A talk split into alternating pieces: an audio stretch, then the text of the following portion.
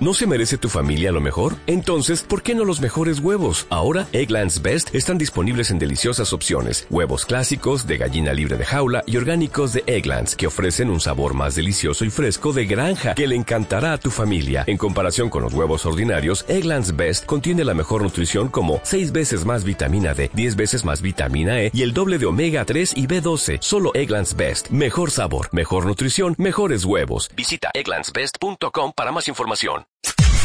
Podcast Millennium. Vamos a invitar a alguien eh, que nos va a ayudar seguramente a, entender, a pensar, a reflexionar sobre lo que estamos viviendo. ¿Y por qué pensé en él antes de presentarlo? Porque la última vez que conversamos, una charla muy amable y larga con, como esa que él nos regala, él terminó diciendo, si no me equivoco y que me corrija, ¿para qué votamos si al final todo termina en la justicia que no es lo que elegimos nosotros los ciudadanos? No sé si me equivoco, está con nosotros el señor Eddie Zunino. ¿Cómo estás, Eddie? ¿Cómo andan ustedes? Qué lindo encontrarnos de vuelta. Qué lindo Hola, Eddie, buenas tardes. Bueno, no sé si fue así, pero la verdad cuando vi toda la pelea del fin de semana, desde mi punto de vista bochornosa, me acordé de tus palabras. Sí, no, no, me acuerdo si lo dije, pero lo debo haber dicho porque pienso eso. Sí, no miente aparte, Pont. No, no miente. No, ustedes tienen todo, todo el crédito y toda mi confianza. Eh, pero así están funcionando las cosas. O sea, vos fíjate cómo la, la, política y los políticos desconfían de su propia capacidad, porque ¿qué, qué es la política? O sea, acá estamos confundidos los tantos. Eh, nos, nos, están queriendo imponer que la política es la exaltación de la diferencia. Eh, la diferencia está para respetarla, pero está para achicar sus márgenes, y eso es la política. La política es la, es la búsqueda de acuerdos, porque vos no tenés que conducir y satisfacer solo a los que te votan o se apasionan, solo a los que te quieren. Eh, el sistema de, mayorías y minorías dice que la eventual mayoría o circunstancial mayoría tiene que hacerse cargo de la, de la, conducción y la representación de todos. Eso es lo que no pasa y está roto cuando termina gobernando la Corte Suprema. O sea, solo faltaba que le diéramos, eh, le pusiéramos en manos de los cinco cortesanos, que ninguno es médico, la política sanitaria de la Argentina porque parece que estamos discutiendo la autonomía, que es una entelequia la autonomía, eh, cuando estamos hablando de un tema de salud en un área que va más allá de las eh, eh, a ver, eh, imposiciones de, de la de jurisdiccionales. Claro. Mm. El, el, el, el, AMBA, el área metropolitana de, de Buenos Aires, este, este monstruo que habla de nuestra nuestro propio fracaso, porque el AMBA enferma, contagia, enloquece, expulsa, eh, no, es, es, es, lo, es, lo, contrario al progreso de la Argentina, es lo, es lo, contrario al sentido de la Argentina, que 200 años después es lo que hemos construido. Un área metropolitana que tiene el, el, el 0,4% de, del territorio y el 40% de la, de la población y donde el, un presidente tiene que tomar decisiones eh, que nos tienen en vilo a todos por lo que pasa en ese 40% de la población, porque está por contagiar a todos, pero como no se ponen de acuerdo las partes, hay que ir a la Corte Suprema para que gobierne la, Corte Suprema. Es ridículo. O sea, es, el campeonato del ridículo, lo ganamos. Eh, Ahora, explícame vos, explíquenme ustedes, mm. ¿por qué era posible ponerse de acuerdo hace un año y por qué no es posible ponerse de acuerdo un año después sobre la misma cosa y en base a... ¿Por qué podía haber un solo criterio y ahora no puede haber un solo criterio? ¿Qué, qué, en, qué pasó? Y en un momento mucho más grave, ¿no? Del tema sanitario. Totalmente, porque hoy estamos con casi 30.000 casos, otra vez casi 320 muertos. Va vamos camino a 10.000 muertos en el mes. Eh, entonces yo digo, ¿por qué se podía el año pasado y no se puede ahora. ¿Qué cambió? Y lo único que yo veo que cambió es que este año hay elecciones. Entonces hay que exagerar la diferencia. Tenemos que votar.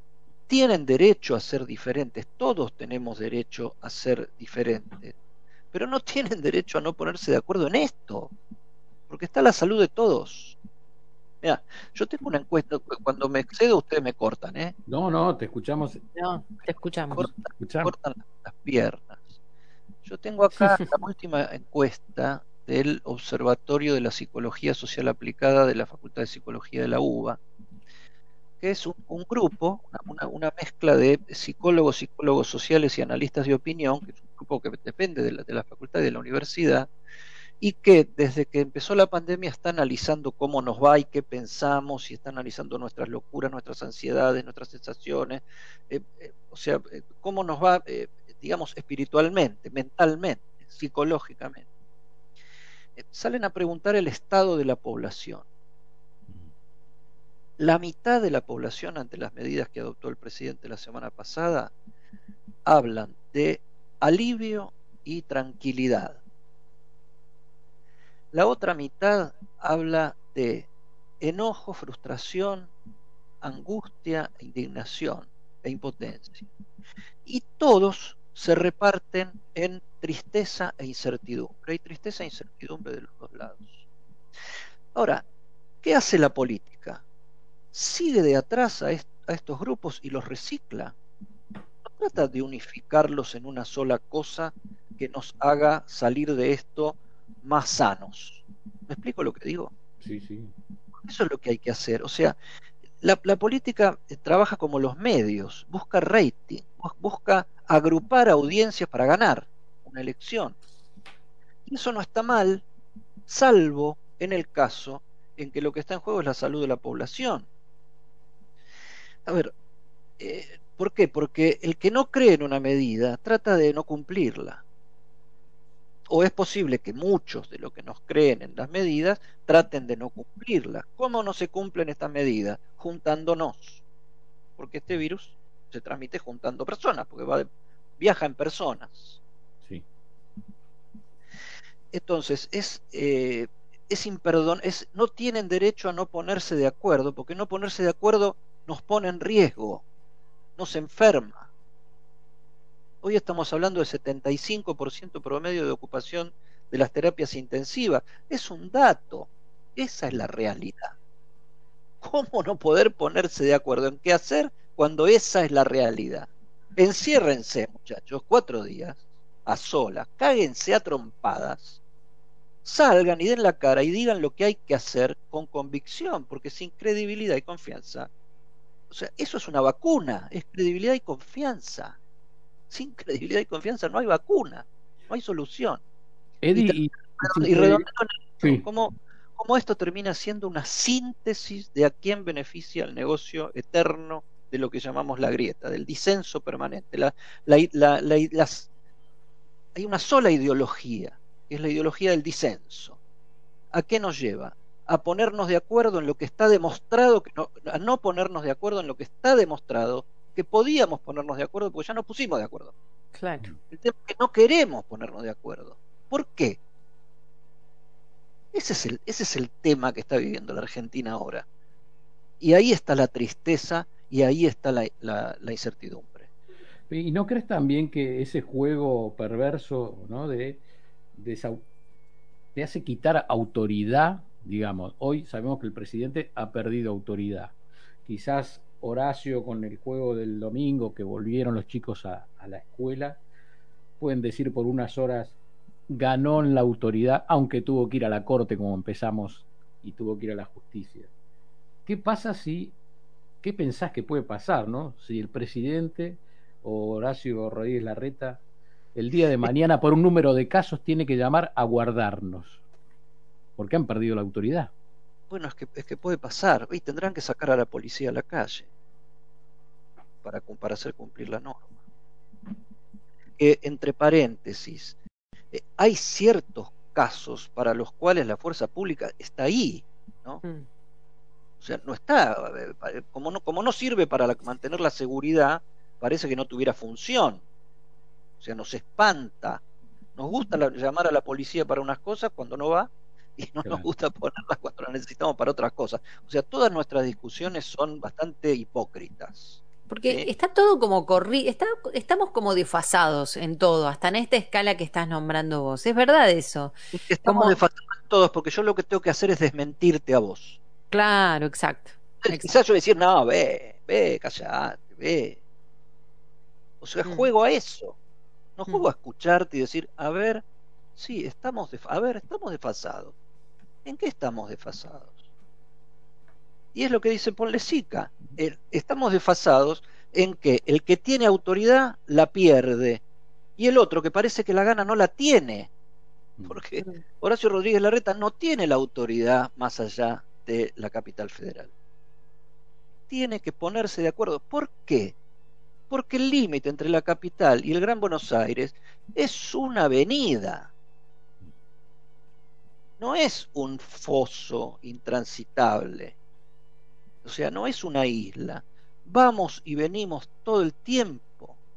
Todo el tiempo. Para todo para trabajar, para estudiar, para curarnos, para pasear, para salir a comer, para salir a bailar, para ir a visitar a la familia. Vamos y venimos todo el tiempo. Es un monstruo de casi 17 millones de personas que va y viene todo el tiempo. Donde en la, en la periferia de uno hay más contacto to- con- de- todavía con la, con la periferia del otro. Es cruzar una calle. Eddie, vos hablabas pasa. Es lo mismo que pasa entre los municipios. Claro. Nosotros tenemos municipios que quieren judicializar y municipios que cumplen la situación. Y después vos caminás, caminás, caminás por un municipio, en un momento cruzaste la calle y estás en el otro municipio. Y unos judicializan y los otros no judicializan. No, señores, júntense, enciérrense a conversar y dennos una salida sana a todos. ¿Por qué digo que lo hagan? Porque ustedes mismos demostraron que se podía hacer. En esa si no lo línea, ¿Por qué es? Porque no quieren. en esa línea vos hablabas de los datos. El año pasado todos estaban de acuerdo con los datos. ¿Hay entre el kirchnerismo y Juntos por el Cambio una pelea entre un relato contra la evidencia y los datos? Esa es la pelea real, porque este fin de semana veíamos los datos que daba un presidente y los datos que daba el jefe de gobierno de la ciudad de Buenos Aires sobre el tema escuelas, ¿no? Y era la verdad, era eh, decir, bueno, estamos en el mismo país, como vos decís, uno estaba en Alemania y el otro estaba en, Lo, en lo que pasa, España. ¿sabes, sabes- lo que pasa, ¿sabes lo que es? Es que yo creo que los datos eh, no son falsos ninguno. El tema es cómo vos los agrupás y cómo a partir de agrupar los datos los proyectás. Y después viene la filípica de la, de la política, porque lo que querés hacer es decirle a Rodríguez Larreta que es un facho o es decirle a Kisilov que es un zurdo para hacer la, para hacer la diferencia. Ahora, no es eso lo que estamos discutiendo. Lo que estamos discutiendo es que La Plata, Tigre, La Matanza, zonas de la capital se están quedando sin camas. Sí, Mm. que dramáticamente.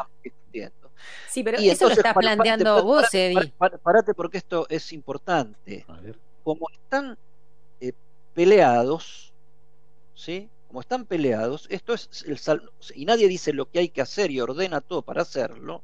Cada cual hace lo que se le canta y cree que toma la postura que más le conviene. Entonces, ¿qué pasa? Viste que ahora la escuela no contagia, el trabajo no contagia, el gimnasio no contagia, Claro. el transporte no contagia. Estar al aire libre amontonados no contagia porque estás al aire libre. Nada contagia. Pero tenemos el 75%. Promedio nacional, lo que quiere decir que hay lugares que está superado el 100% de ocupación de cama. Eh, yo hablaba ayer con el intendente de, de Tigre, con, con Julio Zamora, y me decía que el sector privado de clínicas ya está sobrepasado un 30% que está atorando al sistema público de salud en un municipio solo, como Tigre. ¿Me explico lo que digo? Es tan Totalmente. difícil verlo. O sea, soy un genio. No, tengo ganas de ver cómo se resuelve. Y encima no me pagan para eso. Ahora, y, y si la cosa empeor- empeora, ¿se van a sentar los muchachos? O sea, ¿se van a poner de acuerdo los políticos o se van a pelear más? Porque yo en el medio vamos a estar nosotros, ¿no? Yo creo que acá, en vez de hacer el chingui chingui a la política, de alguna manera hay que empezar a exigir que se pongan las pilas y que hagan lo que tienen que hacer. Porque si no, el papel de la ciudadanía, ¿cuál es? Hacer caso. ¿Y hacerle caso a quién? Al que se te canta. Entonces, pero eso contagia, chicos, ¿eh? Esa manera contagia. Enferma. O sea, si no hay vacuna, hay que or- organicémonos y eh, vamos a gozar un poco todos. Yo te decía, Eddie, que mm, esto como lo planteabas, lo veías vos, lo vemos nosotros, lo ven algunos oyentes, lo ven algunas personas, se está muriendo la gente, hay familias que está perdiendo familiares, personas queridas, eh, hay camas de terapia intensiva ya prácticamente eh, todas ocupadas en su totalidad, pero la discusión vemos que pasa por otro lado. Por eso yo te decía, sí, pero esto lo vemos nosotros, porque lo que vemos discutir en cámara, esto que vimos en la última semana, no sé qué opinas vos, pero que gobierno nacional salga a contestarle al gobierno de la ciudad, gobierno de la ciudad de una conferencia de prensa para mandarle a decir algo, a mí me pareció de una, de una falta de, primero de, de comunicación absoluta, pero de, de una, de una bajeza para, para con los ciudadanos, de una falta de respeto, que estemos perdiendo tiempo en eso. Porque anunciaban, le vamos a contar a los oyentes que nosotros recibimos los anuncios de cuando va a haber una conferencia de prensa o cuando va a haber un, discurso, lo recibimos con anticipación. Entonces, nosotros, medios de comunicación, que decimos? A las 10 de la mañana hablará el presidente de la nación para informar sobre la situación de... Y la gente, todos, a las 10 de la mañana, nos sentamos frente a la tele, esperando algo importante. Que hable la ministra de Salud, que hable el presidente de la Nación, el gobernador de la provincia de Buenos Aires, que hable el jefe de gobierno de la ciudad de Buenos Aires. Pero lo que nos queda de esos anuncios son que se están respondiendo entre ellos, se tiran la pelota unos a otros. Anuncios no hay que sirvan para la sociedad. se están no respondiendo entre ellos. O sea, en la práctica, en los hechos, lo que están haciendo es actuar la diferencia. Y esto lo que necesita es otra cosa. Hmm. O sea, que ellos no sean la escena. La escena es todos nosotros. Ac- Acá se ve para qué un país. Digamos. Esto es concreto, esto es salud, vida o muerte. Mm. Y sabemos qué cosas hay que hacer en buena parte de la teoría para que la gente no se enferme y sobreviva. Pero para hacerlo hay que hacer cosas. Para lograrlo hay que hacer cosas. Mm. Y no tiene que estar todo librado al, al- a la decisión individual. Por- porque imagínate si el tránsito estuviera librado a la, a la decisión individual. Si no hubiera semáforos, ni agentes de tránsito, ni nada. ¿Me explico? Es tan fácil como eso, pensarlo. Mm. ¿Qué pasaría? ¿Que es autoritario que haya semáforos? ¿Es dictatorial que haya semáforos? Porque yo no puedo ir contramano por la autopista. ¿Qué- qué- qué- qué- estamos locos, digamos. O sea, no podés ir contramano por la autopista. Tenés que mirar a los dos lados a cruzar la calle. Y en rojo no crucés la 9 de julio. ¿Me explico? En no esa- podemos ponernos de acuerdo en esas cosas. Bueno, estamos hablando de eso. En cómo se cruza o no se cruza la calle. Eddie, ¿vos crees que en esa línea hay diferentes eh, miradas o diferentes posturas en la política? Voy a comentar algo. Esta mañana estaba viendo una, larga entrevista que le hizo Antonio Laje a Horacio Rodríguez Larreta, ¿no? Y bueno, estaba, más o menos en, en la línea de lo que nosotros decimos, de las diferencias. Y en un momento le pregunta, dígame, más allá de esta pelea política, eh, casi es textual, ¿eh? le dice, ¿los ministros de salud se hablan? Sí, todo el tiempo, dice. Goyán, Bisotti, Quirós están en, per- en permanente comunicación. Es más, Quirós acaba de pedir 50 respiradores, que acaba de anunciar que prestó 50 respiradores de la ciudad a, a, los servicios privados y le ha pedido 80 a la nación y la nación se los va a dar. Y yo me quedé con la idea como diciendo, puta, los que están en gestión eh, se están quemando la cabeza y los que están haciendo política arriba o abajo no les importa nada y no nos cuentan la verdad de lo que está pasando. Entonces, como decís, ¿a dónde vamos los ciudadanos? ¿A quién le hacemos caso? Es que ese es el tema ahora. ¿Por qué? Porque el, el virus va entre nosotros, va montado en nosotros, viaja en nosotros.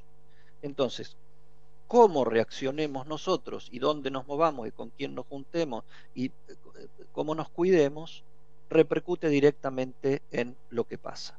Y como el cuidado perfecto no existe, porque hay que laburar, hay que producir, pero también hay que cerrar. Entonces, ¿qué cerrás con menos costo? Eso es un es trabajo de cirugía y tiene que haber consenso para que no nos terminemos eh, eh, matando entre nosotros. O sea, que todo sea una sensación de caos. Porque acá decimos, por ejemplo, eh, es fatal el daño que genera que no haya clases.